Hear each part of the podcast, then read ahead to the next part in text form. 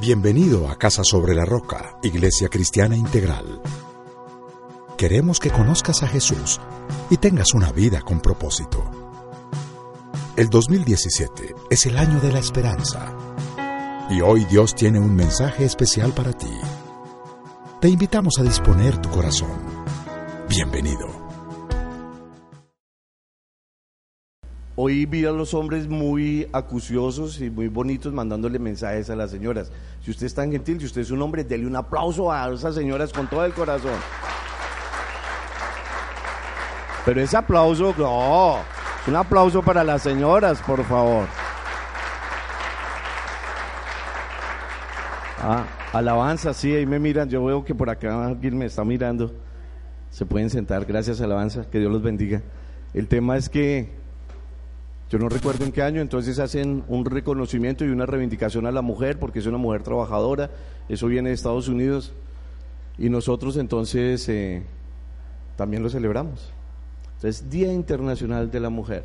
Pero si usted mira, la palabra de Dios siempre dice que Él sacó a la mujer de la costilla del hombre para que la amáramos.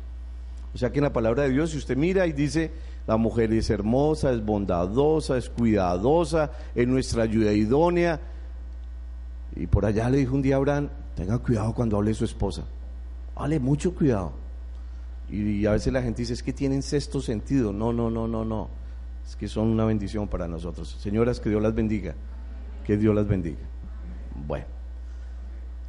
esta semana hubo un congreso aquí en la ciudad de, de Villavicencio Habíamos, pues el pastor Darío había dicho que iba a venir, pero Esther Lucía tuvo algunos quebrantos de salud y no pudo venir.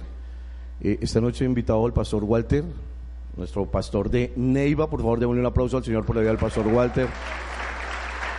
Ven, pastor.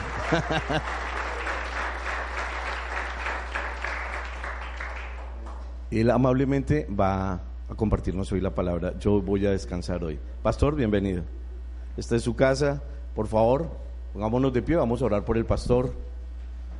Es de la casa, Casa Roca Neiva. Si usted alguna vez va por Neiva, por favor, se presenta, le dice, pastor, yo estuve allá, yo lo escuché. Y bueno, pues aquí está el pastor. Es una bendición para nosotros que él esté acá. Pero es que estamos haciendo algo tranquilos. Entonces vamos a orar. Señor, yo quiero darte gracias por la vida del pastor Walter, gracias Señor por Martica, su esposita, por su hijita y por la iglesia, Señor, de Neiva. Yo te clamo que tú lo bendigas. Gracias, Señor, por su corazón, por disponer este tiempo para venir a compartir la palabra, Señor. Aquí estamos, Señor. Gracias por tu amor, gracias por tu bendición y gracias, Señor, porque tú eres el que estás aquí en medio de nosotros. Te amamos, Señor. Amén y amén. Pastor, bienvenido. Está en su casa. Gracias, gracias. Dios te bendiga, Pastor por esa invitación obligada, pero bueno, no hay problema. Pueden tomar asiento, por favor. Eh, ¿Están contentos? Iglesia, buenas noches. ¿Cómo estamos hoy? ¿Contentos? ¿Alegres? No parece. ¿Contentos? ¿Alegres? ¿Dichosos? ¿Tristes? Ah, bueno. Bien, ¿cuántos tienen su Biblia ahí? Saque su espada. No, no se oyó. Saque su espada. Claro, están esperando que yo haga el... Listo. Diga, esta es la palabra de Dios. Palabra de vida. Palabra de promesas. Al alcance de mi mano. Palabra de bendición. Para mi familia, mi hogar, mi vida, mi ciudad mi iglesia y mi nación. En el nombre de Jesús. Amén. Bien, yo quiero compartir rápidamente con ustedes. Ahora guárdenla, sí. Listo, ya no hay problema. Voy a compartir dos textos. El primer texto está en Daniel 6 y el segundo está en Juan 16. Muy parecido, quitándole el uno. Y dice la palabra de Dios, podemos, podemos llegar allá, compartir, chévere, lo que la palabra de Dios nos quiere eh, hablar. Yo quiero decirles, soy, mm, mi esposa se llama Marta Lombana, tenemos una hija de 15 años. Nunca había venido a Villavicencio por tierra, ayer lo hice. Conocí la carretera nueva, espectacular. Veo que están trabajando y es una bendición que ustedes tengan una, una entrada al llano tan linda como la que yo pude ver. Veo que eh, en unos años terminarán todos esos túneles y todas esas cosas, así que me perdonarán. Yo no venía, no venía para con mis gafas para predicar, pero así que voy a estar así como un viejito mirándolas así, ¿no? A ver, ¿sí? si me pongo así, los veo todo borroso. Entonces hay que pedirle al Señor que me eche colirio en los ojos. Pero bien. Ok, Daniel 6. ¿Tiene Daniel 6? Versículo 5. Por eso concluyeron, nunca encontraremos nada de qué acusar a Daniel a no ser algo relacionado con la ley de su Dios. Y ahora vaya a Juan 16. Deje una parte allí en, Daniel 6 porque vamos a regresar y oraremos. Dice el Señor Jesucristo, yo les he dicho estas cosas para que en mí en paz. En el mundo afrontarán qué? Pero anímense, yo he vencido al mundo. ¿Quién ha vencido al mundo? El Señor. Amén. Vamos a orar. Cierren sus hijos, perdón, cierren sus ojos. Vamos a orar. Padre del cielo, maravilloso Señor, te doy gracias por este tiempo hermoso y maravilloso. Te bendigo, Señor, que esta noche seas tú trayendo libertad a los corazones, libertad a nuestras vidas, Señor, y que seas tú, Señor, guiándonos con el poder de tu Espíritu Santo. Hoy te bendigo, Señor, con todo mi corazón y bendigo esta iglesia maravillosa, porque la iglesia son cada uno de los que estamos aquí reunidos, Señor, para la gloria tuya. Te alabo y te bendigo en el nombre de nuestro Señor Jesucristo. Te alabo y te bendigo, Señor, con todos mis hermanos aquí. Y pido que tú me uses de una manera sobrenatural y especial con el poder del Espíritu Santo y el pueblo de Cristo. Dice. Y amén. Ok, vemos dos pasajes. Uno es Daniel y el otro es nuestro Señor Jesucristo. ¿Qué tiene que ver uno con el otro? Mucho. Jesús nos dice que en el mundo encontraremos muchas aflicciones pero que Él ha vencido al mundo y nos dice, anímate, diga al que está a su derecha y a su izquierda, anímate. Anímate, no has pasado por nada, ya verás, anímate. Entonces, este pasaje bíblico nos trae sucesos que no son desconocidos. Cuando miro a Daniel, hay contra él un suceso que él no sabe que viene. Vamos a Daniel 6. En toda época siempre habrá periodos de prueba. A Daniel estaban haciendo una conspiración, había un complot contra él y iba a pasar por una prueba que él no sabía. Por eso la palabra dice en Mateo capítulo 5 al 45, Mateo 5, 45 a Jesucristo dice algo tremendo, que el sol sale, sale sobre los buenos y sobre los malos, y que llueve sobre los justos y los injustos. O sea que nos está diciendo que las pruebas van a llegarle a todo el mundo por igual. El hecho que yo sea pastor o el hecho que tú seas un líder o el hecho que seas una persona que te sienta, que escuche, no quiere decir, o que viene a la iglesia, no quiere decir que no vas a pasar por pruebas. Todos vamos a pasar por pruebas, de una manera especial. Entonces, mire que tenemos algo que sí nos tiene a nosotros, eh, que a veces nos puede perturbar cuando nos llega un problema. Y la, la, la, enseñanza de esta noche que quiero compartir con ustedes se llama Todos seremos probados. Daniel iba a ser probado. El primer pasaje de Daniel nos lleva a que él se veía en un problema, en un, en un problema tremendo. Si yo, les, yo, yo miro quién era Daniel, Daniel fue un joven que a los 15 años se lo llevaron de Judá para Babilonia, lo llevó el rey Nabucodonosor y lo metieron en una prueba para que aprendiera las lenguas, para que aprendiera eh, las costumbres, lo metieron en una universidad, aprendió administración, en fin, todas las cosas. Y cuando llega el rey Darío, lo nombra a él con uno de los tres administradores de su reino. Y es donde vamos a mirar qué es lo que está pasando acá. Versículo 1 al 5. Mire lo que dice.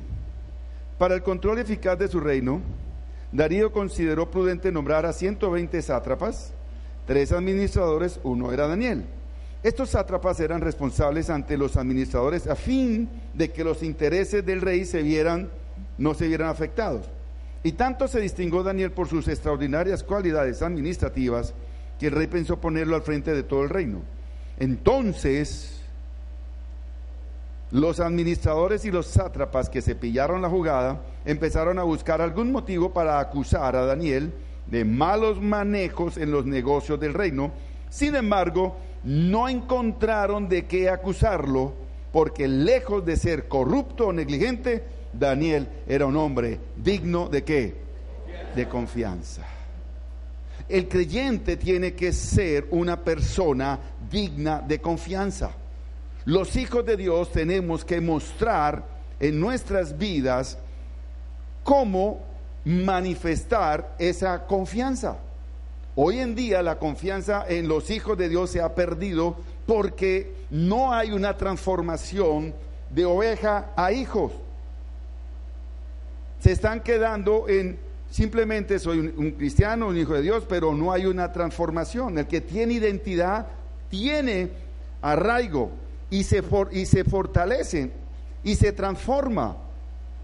Y eso le estaba pasando a Daniel. Era un hombre digno de confianza. La envidia de los administradores de ver que todo le salía bien, que todo lo que hacía era bueno, que no le encontraron en ningún momento nada corrupto, empiezan a fraguar algo. Por eso el primer punto es el cristiano debe ser digno de confianza. Proverbios 26 dice, son muchos los que proclaman su lealtad, pero ¿quién puede hallar a alguien digno de confianza? Imagínense, es verdad que algunos se proclaman leales, pero a la hora de la quema se ve el humo, no hay confianza. En toda época, los valores, la confianza se ha basado en los valores y en los principios de la persona. Cuando se pierde la confianza, es difícil volver a recuperar la confianza en la persona. Es muy difícil volver a recuperarla. Y eso es tremendo. Mire, eso es una mancha que a veces nos queda a nosotros allí cuando se pierde la confianza. Es como cuando un, alguien es reportado en las, eh, en las centrales de riesgo.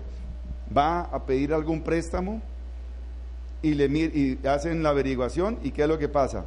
No, señor, está reportado. Para el banco usted es una persona que no es digno de confianza porque está debiendo una plata. Y usted puede decir, es que yo ya pagué eso hace un año, pero es que usted está reportado. Vaya, ¿qué fue lo que pasó? ¿Va a averiguar? No, es que usted sacó un, celular claro a nombre de otra persona, porque era su hijo, su yerno, su, su, suegro, y no pagó una cuota de... y le faltaron 12 mil pesos y claro lo reportó a las centrales de riesgo. Y usted quedó con una mancha. Y vaya a sacar esa mancha y con el tiempo pues ya esa mancha queda despercudida. Pero ahí quedó. Y lo perjudicó. Entonces, no era el caso de Daniel. Los conspiradores sabían que era un hombre que hacía bien su trabajo. Nosotros tenemos que hacer bien nuestro trabajo en donde estemos. Sabían que no era corrupto ni negligente. Aunque nosotros estamos aquí, vemos caras, no, yo pienso que aquí no hay ningún corrupto, pero pueden haber negligentes. Y eso nos pasa a todos. Y la persona que ni es corrupta ni es negligente, eso le agrada a Dios. A Dios le agrada esa clase de personas. Por ejemplo, cuando Dios quiere mirar, la persona que le agrada lo mira en la parte laboral. Nosotros en la parte laboral tenemos que ser un, cristiano o un empleado confiable en todo lo que nos den, que tenemos que hacer nuestro trabajo lo mejor, que tenemos que llegar puntuales, no diez minutos después de que nos citen. La clave para eso son cinco minutos antes. Y nosotros, todos, todos, es que no, no puedo decir que cristianos o no cristianos no fallemos en la puntualidad, todos fallamos. Nos dicen a las tres lo espero y a las tres estamos saliendo de la casa. ¿No le ha pasado? Sí. Entonces, ser puntual es importante. Realizar el trabajo es otra clave importante. Una clave que les quiero dejar. Haz tu trabajo como lo dijiste que lo harías y hazlo cuantas veces sea necesario. Es lo que el Señor nos dice, una milla de más, una extra de más.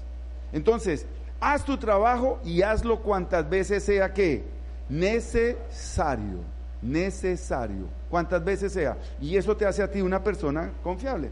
¿Qué otra cosa? Mire, las promesas, una vez que son expresadas, ojo, se pueden considerar como pactos que se hacen en el cosmos.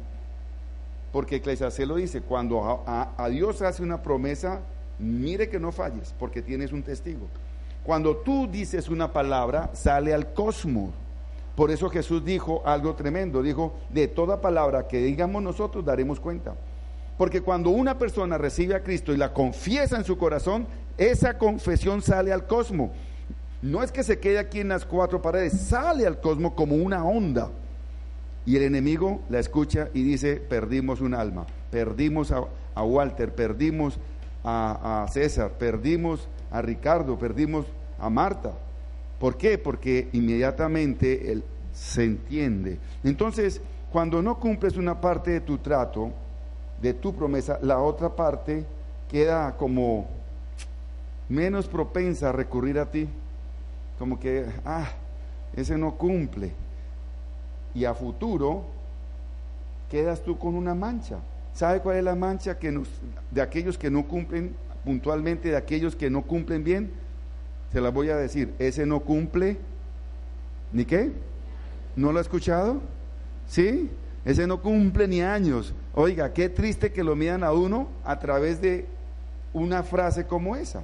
Entonces, en el matrimonio, mire, el matrimonio hay promesas. Dice, cuando se casa dicen los votos, en la muerte, en la vida, en la muerte, en las enfermedades, en la salud, en la riqueza, en la pobreza, en todo.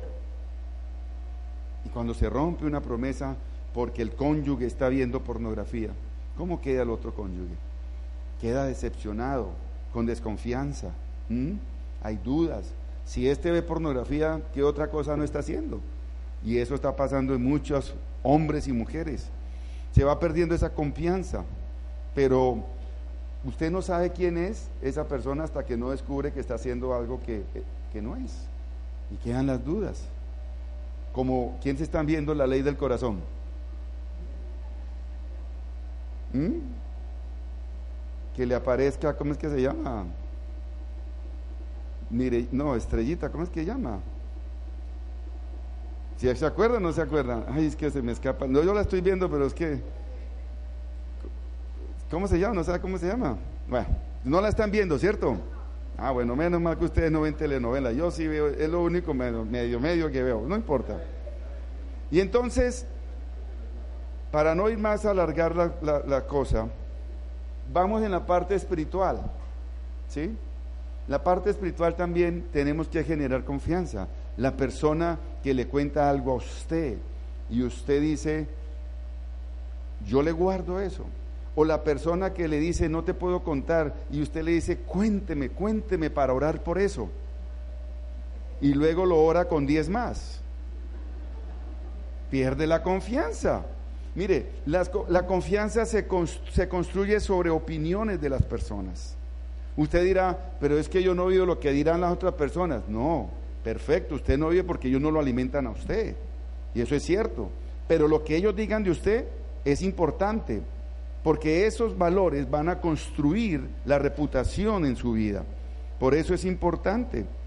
Usted sube su reputación como palma, años construyéndola, años construyéndola, pero una, un problema y cae como coco. Y luego volver a levantar esa reputación es fácil. ¿Cómo construirla? Una, una sola y te caes. ¡Chum! Entonces, nosotros tenemos que trabajar mucho en la confiabilidad, como ser puntual, cumplir las promesas, eh, no contarle los secretos al otro y hacer eh, nuestro trabajo constantemente, importantísimo. Hoy, hoy al creyente le hacen una oferta deshonesta, lo piensa, lo medita y termina aceptando. Y todo por unos pesos más o por una posición de estatus mejor pero ¿a qué precio? Porque cuando lo descubren, pierde. El cristiano, infortunadamente en estos tiempos, está perdiendo sus valores y sus principios. Hay mucha presión sobre los jóvenes, hay mucha presión sobre las personas en los trabajos. Lo mejor es ser honesto como Daniel. Pase lo que pase, la mejor manera es vivir haciendo las cosas con, con honestidad y haciendo las cosas de las cuales tú te sientas orgulloso, que no te puedan señalar a Daniel no lo podían señalar. Por eso es importante la responsabilidad. Porque la responsabilidad de nosotros significa que tenemos que reconocer que nuestras acciones pueden afectar a los que están a nuestro alrededor. Así de fácil. Y es aceptar tus errores y practicar lo que predicas. Eso es importante. Así tú no tienes que estar tapando con una mentira otra cosa. Y si se puede hallar alguien de confianza. Dios es mi Salvador y Jesús es mi Señor. ¿Cuánto lo creen? Y yo puedo confiar en Él. ¿Qué le pasó a Daniel? Dios estaba con él. Ustedes saben muy bien que lo había ayudado en muchas cosas. El rey estaba a favor de él, pero los sátrapas y los administradores estaban confabulando contra él una conspiración. Y aquí viene el segundo punto. El segundo punto es la conspiración contra el cristiano o contra Daniel. En Daniel 6, seguimos adelante, dice, formaron entonces los administradores y los sátrapas una comisión para ir a hablar con el rey y estando en su presencia le dijeron, que viva el rey para siempre, su majestad el rey Darío, nosotros los administradores reales, junto con los prefectos, sátrapas, consejeros y gobernadores, convenimos que en su majestad debiera emitir y firmar un decreto que exija que durante los próximos 30 días sea arrojado al foso de los leones todo el que adore a cualquier dios minúscula u hombre que no sea su majestad. Expida ahora ese decreto y póngalo por escrito y así conforme a la ley de los medos y los persas no podrá ser revolcado. Mire lo que dice.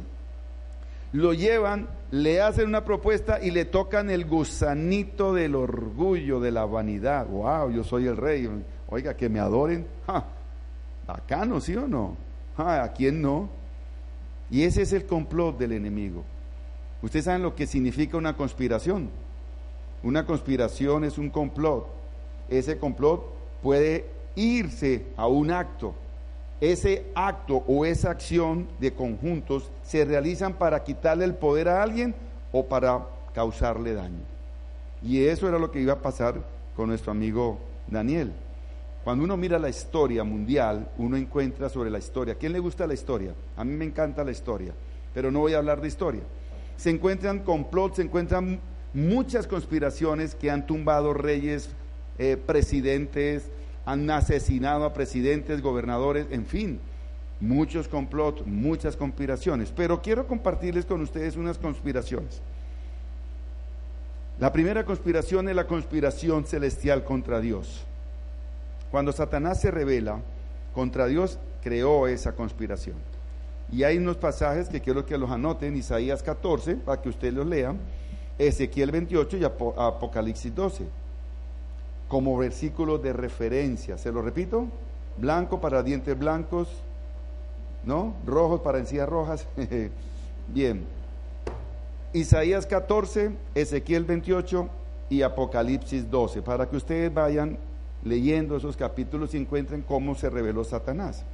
Viene la segunda conspiración, la conspiración humana contra Dios. Génesis 3 y más adelante cuando ya se ha creado la torre de Babel. Una conspiración, por eso Dios viene y los dispersa a todos. La conspiración contra el Hijo de Dios. ¿Quién es el Hijo de Dios? ¿Quién es el Hijo de Dios? Ah, pero están dormidos. ¿Quién es el Hijo de Dios? Como para despertarlo, no mentira. ¿Quién tiene hambre? Yo. Bueno, no importa. Entonces, ahí va. ¿Qué hace Satanás? Conspira contra él lo tienta en el desierto. Y siguió conspirándolo varias veces. Ahí está en la Biblia, tentándolo varias veces. Fue conspirado, fue la conspiración de los fariseos y de los sacerdotes. Cada vez que él hacía milagros, cada vez que y ellos veían con envidia cómo decían, hay que matarlo de alguna manera. No lo podemos dejar vivo y conspiraban, dice la Biblia, para ver en qué momento lo podían coger. Y la última conspiración es la que se está formando en estos tiempos actuales. Y esa se llama el misterio de iniquidad. Segunda de Tesalonicenses. Voy a leer el 13 y el 4 y luego, como para que... No, voy a leer solamente el 7 y el 9.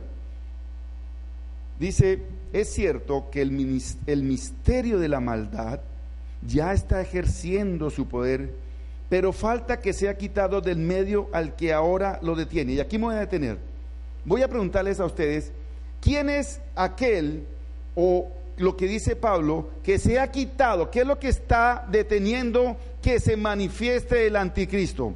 Levante la mano el que, el que crea que, ¿qué es lo que está deteniendo que el anticristo se manifieste? A ver, alguien por acá. ¿El, ¿Quién? El Espíritu Santo, otro. El Espíritu Santo, otro. La iglesia, otro. La misericordia, otro. A ver, tranquilo, yo no le voy a decir, usted perdió, usted perdió. No, nada, tranquilo. No se sienta. ¿Los qué? Los hijos de Cristo y los hijos de Cristo son la iglesia del Señor. Porque cuando la iglesia sea quitada, o sea, arrebatada, entonces se manifestará el hijo de maldad el, anticristo, el que quiere hacerse y parecerse a Dios. Mira el versículo 3. No se dejen engañar de ninguna manera, porque primero tiene que llegar la rebelión contra Dios y manifestarse el hombre de maldad, el destructor por naturaleza, que se opone. Este se opone y se levanta contra todo lo que lleva el nombre de Dios. Es objeto de adoración hasta el punto de adueñarse del templo de Dios y pretender ser como Dios. O sea que Fíjese que él sigue conspirando y la maldad la está haciendo. En los tiempos de hoy, que el mundo conoce como la globalización, ya está, se está acabando ese nombre, la globalización. Ahora se está llamando el nuevo orden mundial, no sé si lo ha escuchado. Y ese nuevo orden mundial apunta a que el anticristo sea, se está formando. Satanás está tocando la mente de muchas personas. Están viniendo avivamientos muy fuertes en muchas ciudades, en muchos países. Creo que es el último mover del Espíritu Santo antes de que el Señor se lleve a su iglesia. Y nosotros tenemos que andar pilas, pilas, porque se le puede quedar su mamá, su papá, su hermano, su tía, su tío, empezando por los de los de los de Jerusalén que son su casa, su familia, y luego por los vecindarios, amigos que son Judea pilas, tenemos que estar pendientes de eso. Satanás vive conspirando siempre contra los hijos de Dios, desde el principio del genes hasta el último suspiro de su vida. Cuando se termine el reino milenial de Cristo aquí en la tierra, lo será soltado. Los que han estudiado, ah, usted todavía no están en Ili, ¿no? Los que han estudiado un poquito de escatología, ¿lo han visto o no lo han visto? Bueno, no me quiero adelantar a esos acontecimientos, simplemente que Satanás hasta el último suspiro va a tratar de mover a los hijos de Dios. ¿Mm? No es de extrañar que nos lleguen cosas, no es de extrañar que nos sucedan cosas, no, no se extrañe. Cosas que van en contra de uno, pero ¿por qué me está pasando esto? ¿En qué momento me está pasando? Y van a llegar cosas peores que nos van a asombrar. Por eso Jesús dijo, y de pronto dice, y la fe de muchos se enfriará. ¿Cómo está tu fe? ¿Mm? Por eso las pruebas nos ayudan a nosotros a entender lo que Dios quiere en nuestras vidas. Santiago dice algo tremendo. Primero dice que estemos, Santiago 1, dice que estemos muy dichosos, dichosos cuando tengan que enfrentarse a diversas pruebas. Que la fe produce constancia y debe llevar a feliz término la obra para que sean perfectos, íntegros, sin que nos falte nada. Pero usted, yo le digo a una persona, que viene con unos problemas de aflicciones en el hogar, económico, en el trabajo, en su vida, terribles. Y le digo, tiene que ser dichoso, mostrate alegre. ¿Quién va a decir en medio de un apretamiento económico, estoy feliz? Ninguno. Pero ahí dice, sean dichosos. Pero eso tiene un propósito, porque las pruebas de Dios son para fortalecer nuestro carácter. Y cuando usted fortalece su carácter, confía en Dios. Y cuando usted confía en Dios, las pruebas pasarán más rápido que una, como dice, una bolita por dentro de un tubo. Uno en una prueba no está contento. Créame, yo he pasado por prueba. Pero la prueba viene para cumplir un propósito. Mire la noticia que le llega a Daniel, y aquí viene el tercer punto de esta historia, el carácter de cristiano frente a la adversidad. Mire, queridos, cuando usted lee 9 y 10, dice que el rey Darío expide el decreto y lo puso por escrito. ¿Ustedes han leído Esther, el libro de Esther? Me imagino que sí. En el primer capítulo de Esther dice que Darío estaba en una fiesta y que estaba tomando vino, estaba alegre. La reina no podía asomarse sin que el rey la mandara llamar o si la, si la veía pasar, le dice que le la señalaba con el báculo y ella tenía que venir. Si ella se presentaba ante el rey, le cortaban la cabeza. Y dice la Biblia, si usted quiere leer a Esther, que ella es una mujer hermosa, la más linda del reino. Y el rey la manda a llamar con los eunucos, están los nombres de los eunucos, y los eunucos la llaman y ella dice, no voy, no voy. Y volvió, la mandó a llamar, no voy. Entonces el rey dice, consulta con los sabios, están los nombres de los sabios, ¿qué hago? Mi mujer no me hace caso. ¿Qué hago? Yo soy el rey. Entonces le, dicen a ellos, al rey dice, mire su majestad, la, haga un decreto en la cual la reina Basti nunca más vuelva a aparecer en tu presencia, en nada. Porque si no es ejemplo, va a bajar a todas las esposas y se va a formar que no le van a tener respeto a la autoridad del hombre y que el hombre gobierne su casa. Y fírmelo como un decreto medo persa, o sea que él no lo podía de ninguna manera anular. Y eso fue lo que aprovecharon estos sátrapas para meterle la ley medo persa para que él firmara. El rey no sabía lo que estaba pasando. Y mire lo que pasa se enteró de la publicación del decreto, se fue a su casa, subió a su dormitorio, cuyas ventanas se abrían en dirección a Jerusalén, allí se arrodilló y se puso a orar y a alabar a Dios, pues tenía por costumbre orar cuántas veces? Tres veces. Una, mire, queridos, quiero decirles algo sencillo. Una de las medidas para el crecimiento espiritual es la oración. Una de las medidas que forma el carácter de Cristo en nosotros es la oración. Y eso nos ayuda a trabajar mejor y mucho mejor. Pablo le dice a la iglesia de, Colosia, de Colosenses, le dice, a este Cristo, ojo, proclamamos, aconsejando y enseñando con toda sabiduría para que todos los seres humanos, a todos los seres humanos, para presentárselos a todos perfectos ante Él carácter. Trabaje el carácter de Cristo para que cuando llegue usted sea perfecto delante de Él. No somos personas de un solo riel, perfectos, somos perfectibles. Y eso es lo que Él está diciendo. Si nos conformamos con menos, estamos perdiendo lo enseñado.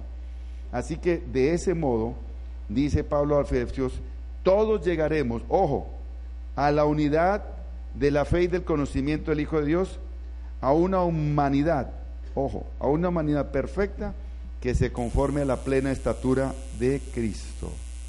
Mire, el carácter no se construye en un salón de clase.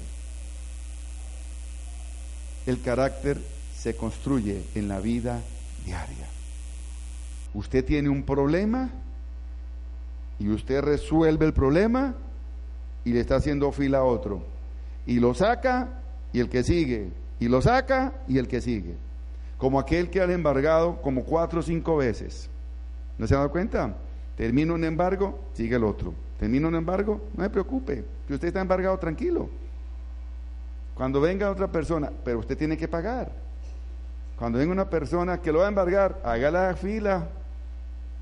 Pero sabe una cosa, ¿sabe quiénes son los que más asedian cuando uno debe plata? Aquellos que son de la misma familia o que tú le has prestado 50 mil o 100 mil pesitos. Son los que más te denigran, son los que más te, acosan. Cuando tú debes millones, ¿cuándo va a pagar? El banco dice, te voy a rematar la casa, no tengo casa, está embargada. He visto personas cristianas que han sido embargadas y tienen infinidad de problemas económicos. pero han confiado en el Señor y el Señor les ha dado la provisión para poder salir de esos embargos. Usted dé la cara, aquí estoy, voy a pagar.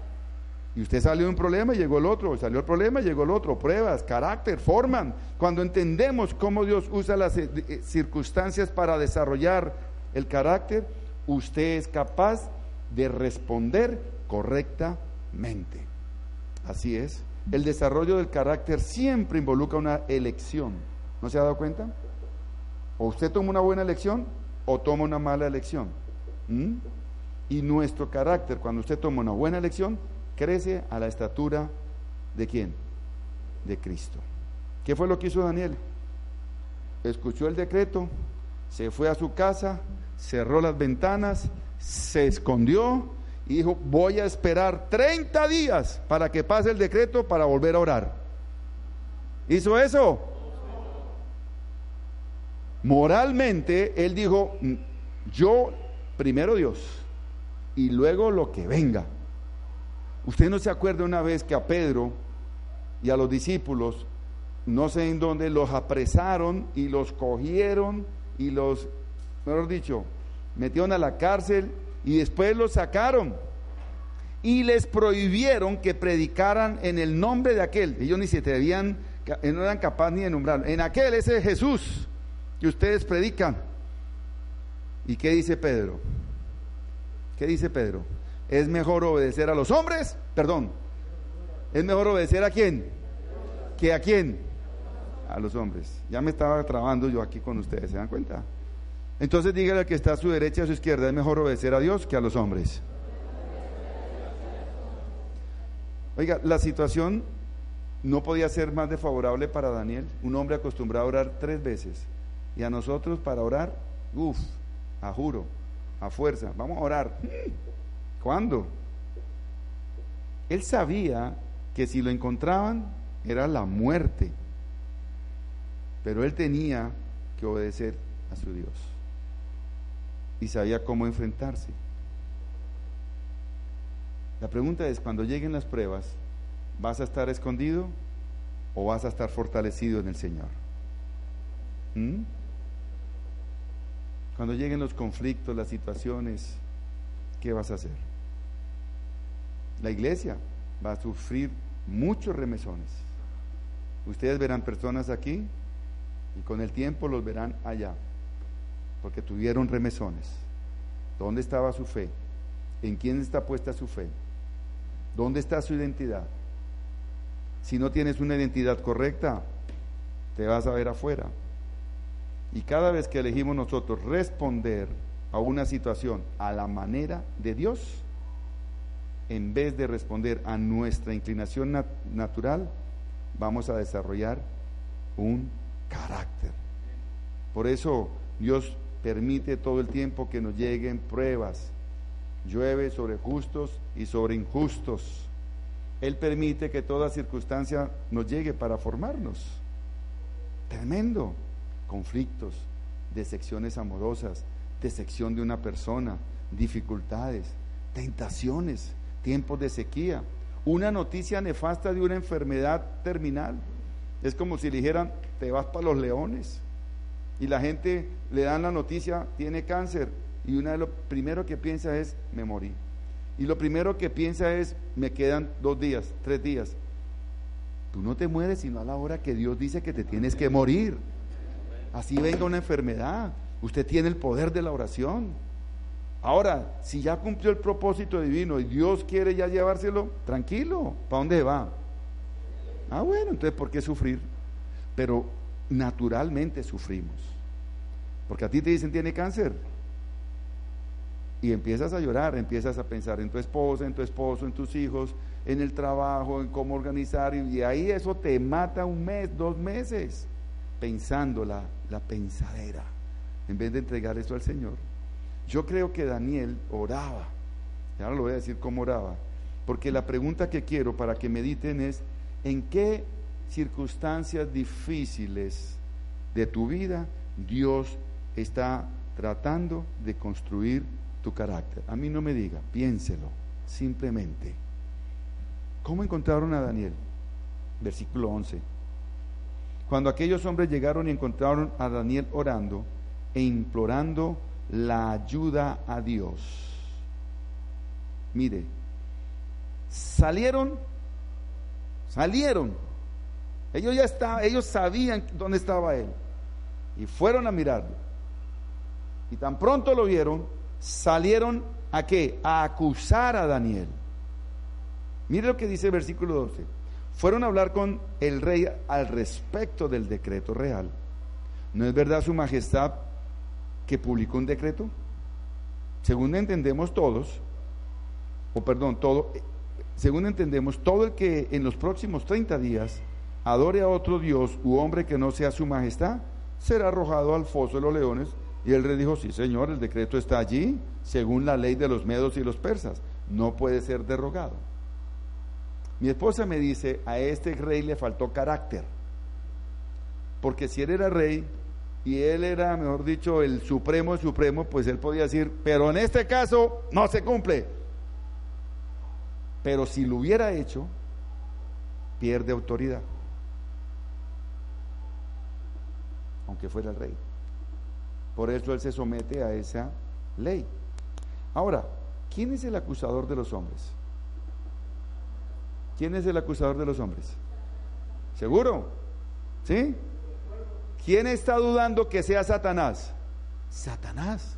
Él está siempre acusando al hombre. Mírelo, ve, mírelo, ve, mírelo. Mire ese cristiano de Casarroca acaba de, recibir la Santa Cena y mire cómo golpea a su esposa o cómo le dice mentiras al, vecino que le está pidiendo la plata o cualquier cosa. Lo llamó al jefe, diga que no estoy. La más común, no estoy. Me va a poner a trabajar, es mejor que ni se entere que estoy por acá. Wow. Viene, Satanás viene siempre a desafiarte con la muerte. No te asombres con esto. No te asombres. Siempre va a estar allí. Viene por los hijos de Dios a amedrentarlos, a meterles temor, dudas.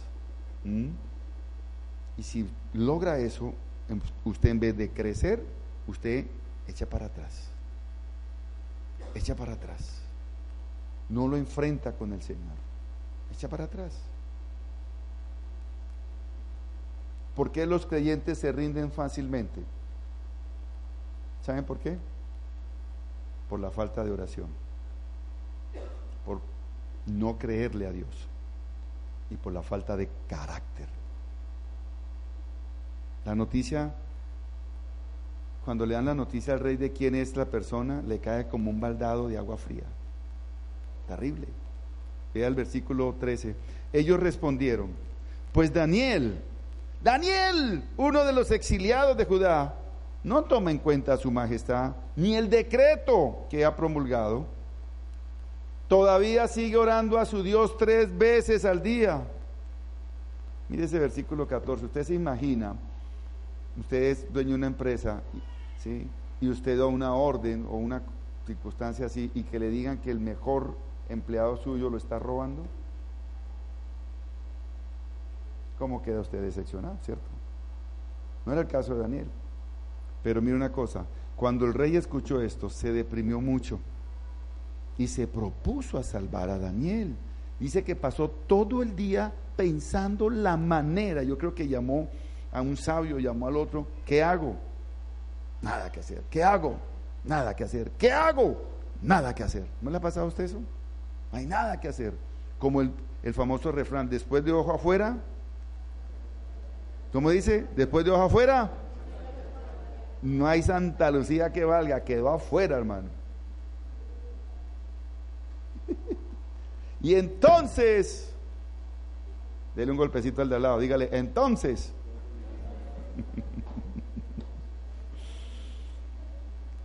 ¿Sabe qué hicieron estos tipos? Fueron a presionar al, al rey. No olvide su majestad. O sea, le dijeron por la mañana, pero como no tomaba acción, ¿a qué le recuerda eso? A Jesucristo. A Jesucristo lo toman y lo llevan frente a Pilato. Pilato se da cuenta que ese hombre es inocente. Pero llegan los sacerdotes y llegan los eh, los de Sanedrín y le dicen, ojo Pilatos, porque este hombre ha desafiado al César, se ha hecho pasar por, por el Dios de los judíos.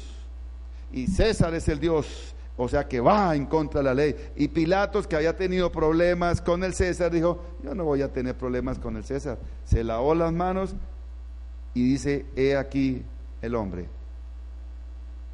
he aquí ese homo, y lo entrega. Así estaban presionando al, rey. Nada que hacer. Nada que hacer. Por eso tenemos que demostrar el carácter de Cristo en las buenas o en las malas o en cualquier circunstancia. Porque la palabra de Dios dice, solo al de carácter firme, mi Dios lo guarda en completa paz. Diga el de carácter firme, el Señor lo guardará en completa paz. Dígalo. Cuando usted te llega una noticia, usted pierde la paz. Pero si usted tiene su carácter centrado a la estatura de nuestro Señor Jesucristo, usted tiene paz.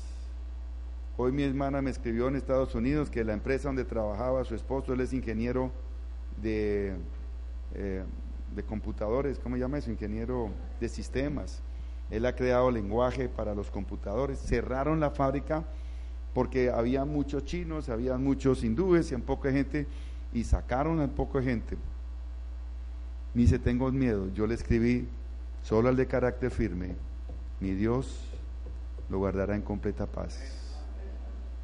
Ya no es una persona de 20 años, ya tiene más de 57 años, o sea, no es fácil. Yo le dije, Dios te va a dar algo mejor. Créele y confía en Él. Satanás viene a tratar de cercarnos, cercarnos.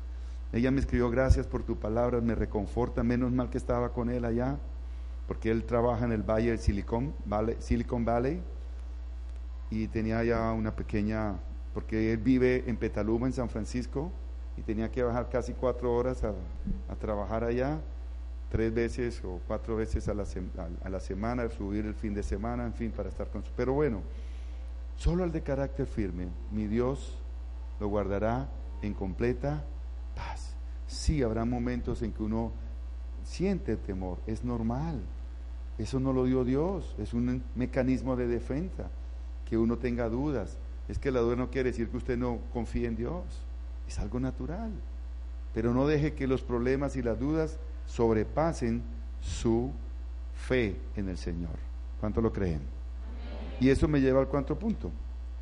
El cristiano que confía en Dios y prevalece será salvado. Amén. Yo lo creo. Mire, a la iglesia de Roma Pablo le da una promesa de parte de Dios que va para usted. Romanos 8, versículo 37 a 39. ¿Qué dice Romanos 8? Sin embargo, en todo esto somos más que vencedores por medio de aquel que nos amó pues estoy convencido de que ni la muerte, ni la vida, ni los ángeles, ni los demonios, ni lo presente, ni lo porvenir, ni los poderes, ni lo alto, ni lo profundo, ni cosa alguna en toda la creación, podrá, diga podrá, separarnos del amor de Dios. Todo lo que Dios ha manifestado en Cristo nuestro Señor. ¿Cuántos dicen amén? ¿Cuántos están despiertos? Ah, bueno, esa es una palabra para usted. Mire, ¿cómo la vio Daniel, dura, dura. ¿Mm? Yo pienso, como decía antes, que Daniel oraba y le pedía a Dios.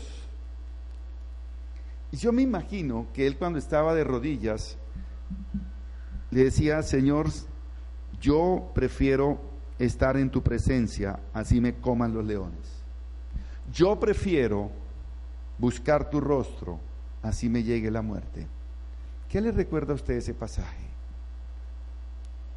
No sé si usted se acuerda cuando Jesús estaba en el monte de los olivos y le decía al Padre, Padre, pasa de mí esta copa, pero no se haga tu voluntad, mi voluntad, sino. Yo creo que él estaba pidiendo eso a Dios. Prevaleció en la oración.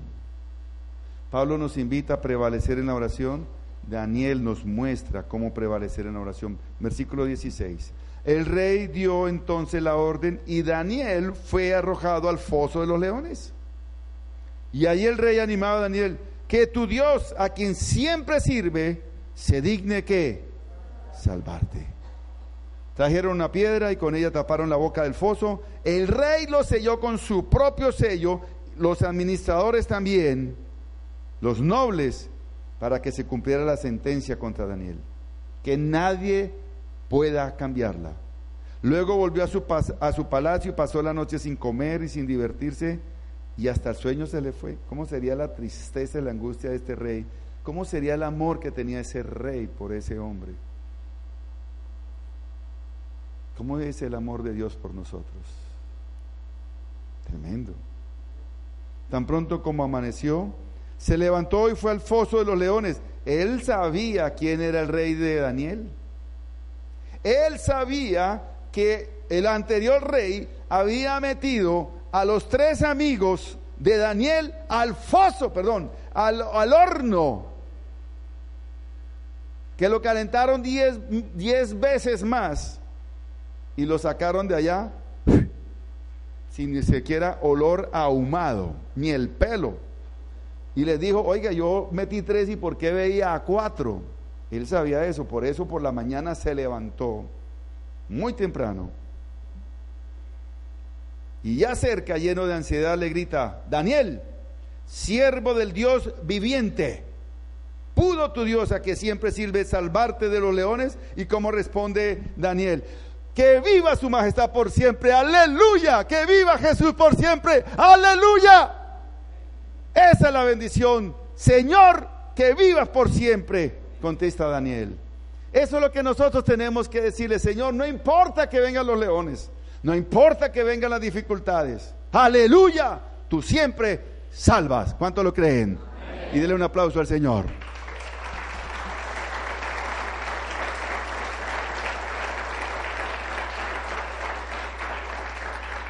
Y mire, queridos, mi Dios envió a un ángel y le cerró la boca a los leones, le quitó el hambre. No me han hecho ningún rasguño, porque Dios sabe muy bien que soy inocente y tampoco he cometido nada malo contra su majestad. Y dice que el rey, sin ocultar su alegría, ordenó que sacaran a foso, del foso a Daniel, y cuando lo sacaron, no se le halló un solo rasguño. Y aquí hay una clave. ¿Por qué? Dice, pues Dios confiaba, Daniel confiaba en Dios. Su Dios, mi Dios. ¿Por qué Daniel pasó la prueba? por el poder de la oración. Antes de llegar al foso estaba orando diciéndole, Señor, esto es para testimonio tuyo. Señor, tú harás conmigo tu voluntad, no la mía. ¿Y por qué? Porque la oración que prevalece asegura la respuesta. Hay que orar más. Como la persona que confía en Dios y se fortalece en Él, siempre saldrá en victoria diga, si yo confío en el Señor, siempre saldré en victoria. Daniel salió de esa prueba tremenda. Oiga, que lo metan a uno con leones, hambrientos, que ven la presa indefensa. Cada vez que te llegue una prueba, eso es lo que tú tienes que empezar a buscar, confiar en el Señor. Cuando llegue la tentación, Mire lo que dice Santiago 1.12. Dichoso el que resiste la tentación. Tentación es periasmos en hebreo, que, perdón, en griego, que significa tentación o prueba. Dependiendo del contexto, puede ser tentación o prueba. Porque al salir aprobado recibirá la corona de la vida que Dios ha prometido a quienes lo aman.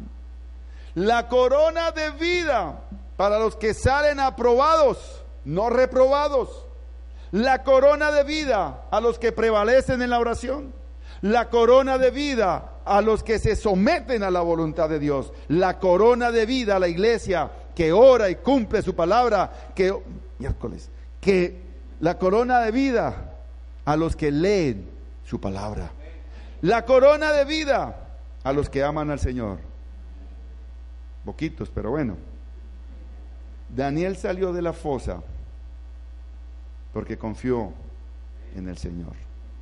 Daniel salió en victoria, como tú y yo saldremos en victoria por el poder de la oración. Así que mis queridos, yo pienso que en su oración, él le pedía a Dios, sálvame de este momento, no dejes que me coman. Yo no sé cómo lo harías tú en un caso de vida o de muerte. Me imagino que igual. El problema es cómo estamos en la confianza, si le creemos o no le creemos al Señor. Dudamos al principio, no importa. Fortalécete más en el Señor. Créele más al Señor. Muchos creen en Dios, pero no le creen a Dios. Y ahí está la diferencia. Porque en Cristo nosotros tenemos la corona de vida. Y termino, esta le va a gustar. El que se mete con un hijo de Dios será avergonzado. Ay, ¿usted no le ha pasado? A mí me ha pasado, no voy a contar historias porque sería terrible. Salmo 23.3. En quien ti pone su esperanza, jamás será avergonzado, pero quedará en vergüenza los que traicionan sin razón. Esto es muy duro. Usted es un hijo de Dios y cuando un inconverso lo ataca a usted, wow, pero y verá lo que le viene. No sé si le ha pasado. Dios siempre va a sacar la cara por sus hijos. Va a meter su mano por ti. ¿Qué le pasó a los sátrapas? ¿Qué le pasó a los administradores? ¿Qué les pasó a aquellos que conspiraron contra Daniel? Versículo 24. Miren lo que dice.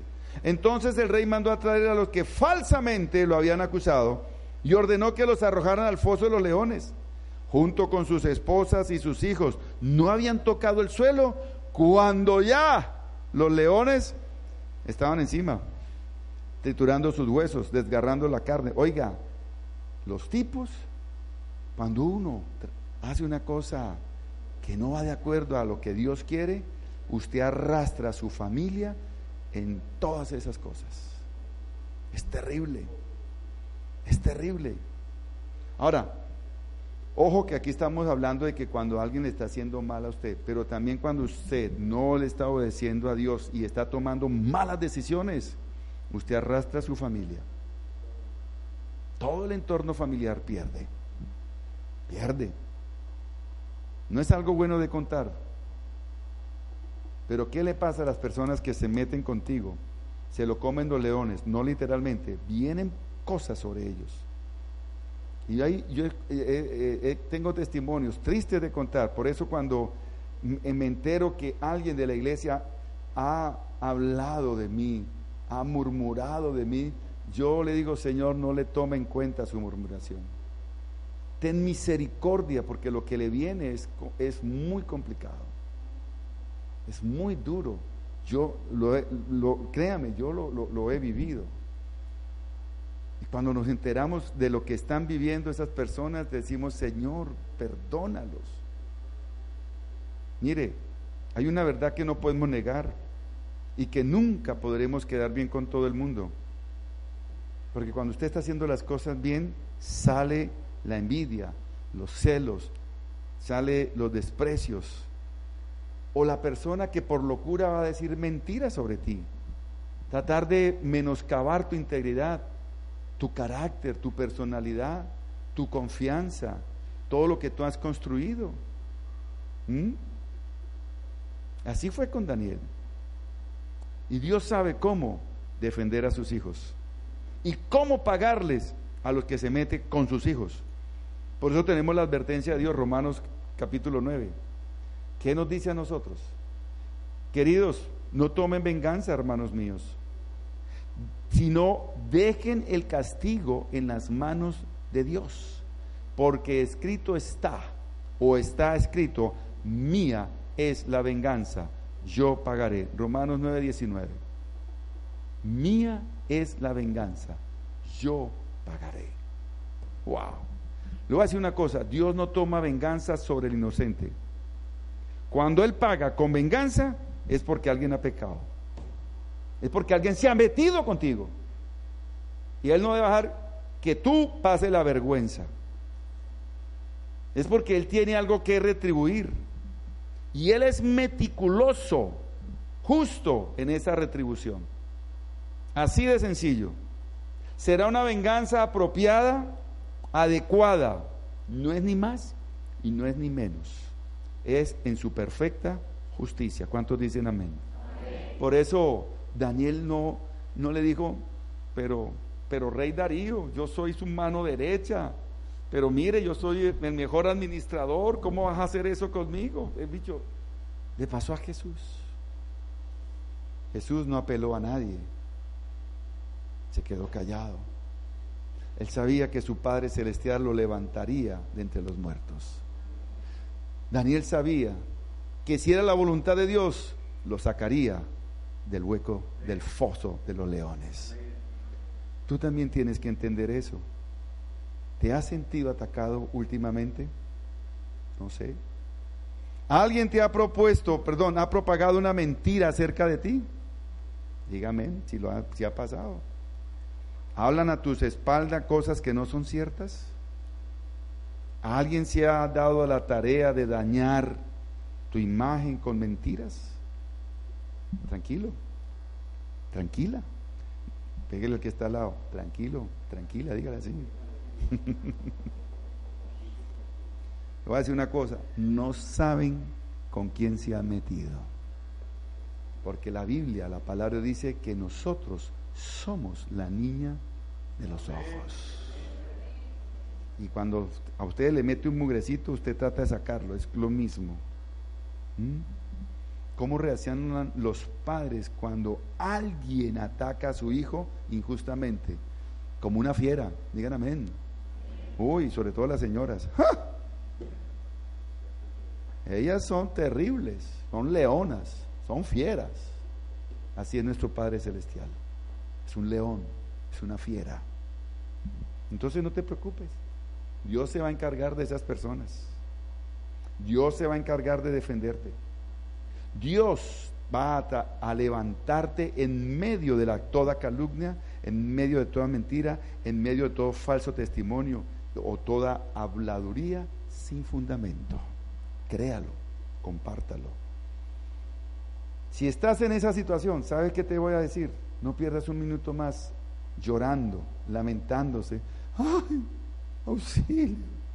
No te sientas mal. Sí, al principio a mí me dolían. Yo decía, uy, Dios mío, ¿qué voy a hacer con esto? Me provoca aplastarlo como cucarachas. Pero eso no me corresponde a mí. Tú harás algo. ¿Mm? No derrames una lágrima por esas circunstancias, por aquellos que te calunian. ¿Sabe qué debo pedir? Descanse. En cualquier circunstancia, descanse en el Señor. Ore y llore y no se angustie. Si usted llora, tranquilo, que sea un día, hasta dos, pero de ahí para allá no gaste más lágrimas. Tranquilo, tranquila. Dios está de tu lado. Dios está de nuestro lado. Mire Daniel. Daniel estaba seguro que Dios lo salvaría. Completamente seguro. ¿Y cómo termina su testimonio? El testimonio de vida de nosotros es un testimonio que, cuando uno lo da no necesita predicar. Y cuando va a predicar, entonces hable. Porque usted ya habló con su testimonio. Y ese era el testimonio de vida de Daniel. Y el decreto del, del rey no se hizo esperar. Versículo 26 y 27 he decretado que en todo lugar de mi reino la gente adore y honre al Dios de Daniel. Mire el testimonio. Que la gente cuando te vea a ti diga, yo quiero ir a donde tú vas.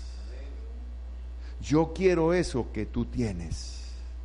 Yo veo en ti una persona confiable. Yo veo en ti que aunque pase por dificultades, tú estás siempre gozoso, gozosa. Yo veo en ti que cuando las personas se meten contigo, esas personas le van mal. Yo veo en ti que Dios te favorece. Yo quiero lo que tú quieres. Y mire, el rey dice, porque Él es Dios vivo, permanece para siempre. Su reino jamás, diga jamás, será destruido. Y su dominio jamás, diga jamás, tendrá fin. Él rescata y salva, hace prodigios en el cielo y maravillas en la tierra. Ha salvado a Walter, a César, ponga su nombre, ponga su nombre. Te ha salvado, diga amén. Ha salvado a Daniel de las garras de los leones. Fue así como Daniel prosperó. Oiga, vamos a prosperar. ¿Cuántos lo creen? Mm. Daniel prosperó durante los reinados de Darío y de Ciro el persa.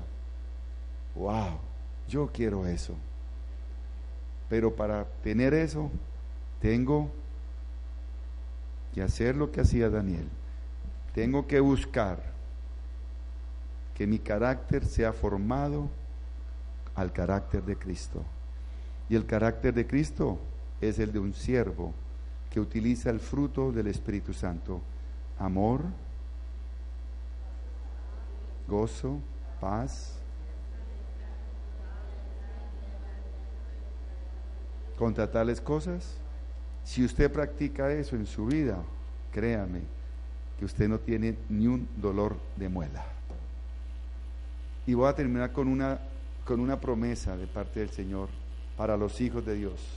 Cuando te ataquen, proclama Isaías 54, 17. Anótela, se la voy a leer para terminar. Venga la alabanza, por favor. ¿Poler? No prevalecerá ningún arma que se forje contra ti. Toda lengua que te acuse será refutada.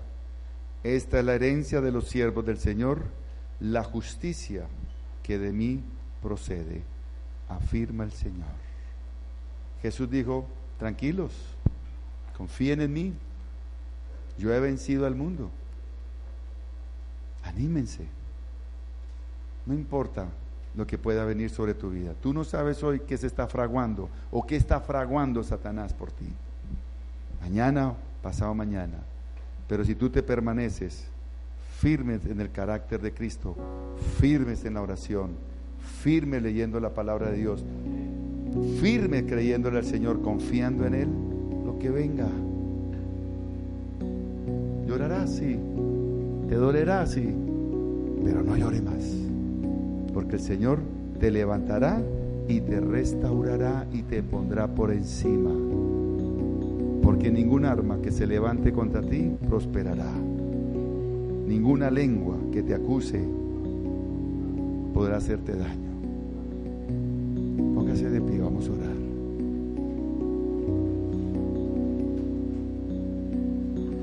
Cierre sus ojos.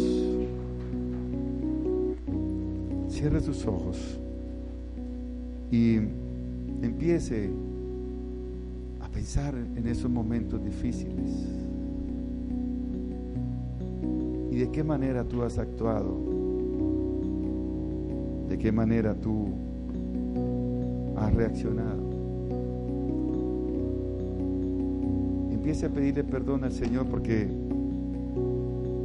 tal vez has reaccionado como aquellos que te han acusado. Tal vez ha intentado excusarte, tratar de poner las cosas en orden, tratar de decir que eso es mentira. No tienes que dar excusas, no tienes que dar explicaciones. Si tu vida ha sido como Daniel, no tienes que decir nada, porque la palabra dice que Él orará por ti. Y el Espíritu de Dios te levantará. Pídele perdón porque has estado de pronto en pecado y te has encontrado con las consecuencias del pecado. Y entonces las cosas necesitas que tú te cambies. Gracias Señor por este tiempo maravilloso. Gracias Señor por este momento especial. Gracias Señor por todo lo que tú nos das. Gracias por la alegría, gracias por el gozo, gracias por todas las cosas. Aunque seco, aunque muerto esté, tú me rescatas con poder. Ayúdanos Señor, perdona mis pecados. Libérame ahora Señor de la opresión. Libérame Señor de todo lo que tú estás haciendo. Gracias Dios, porque tu palabra hoy, tu palabra hoy ha llegado a mi corazón. Gracias Señor. Gracias Sabemos que Dios llegó a tu corazón con una palabra especial. Repite en voz alta después de mí esta sencilla oración. Amado Jesús, te doy gracias Reconozco que soy pecador, pero también reconozco que tú, Jesús, eres Dios, que te hiciste hombre, moriste y resucitaste. Te abro la puerta de mi corazón. Haz de mí la persona que tú quieres que yo sea.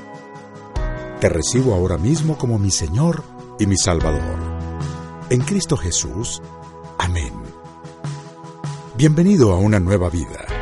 La palabra de Dios Dice que después de hacer esta oración, naciste de nuevo. Eres una nueva persona. Tu siguiente paso es conectarte con nosotros. Somos una iglesia donde podrás crecer espiritualmente. Estamos para ayudarte. Ingresa a www.casarroca.org y ponte en contacto con la iglesia de tu ciudad.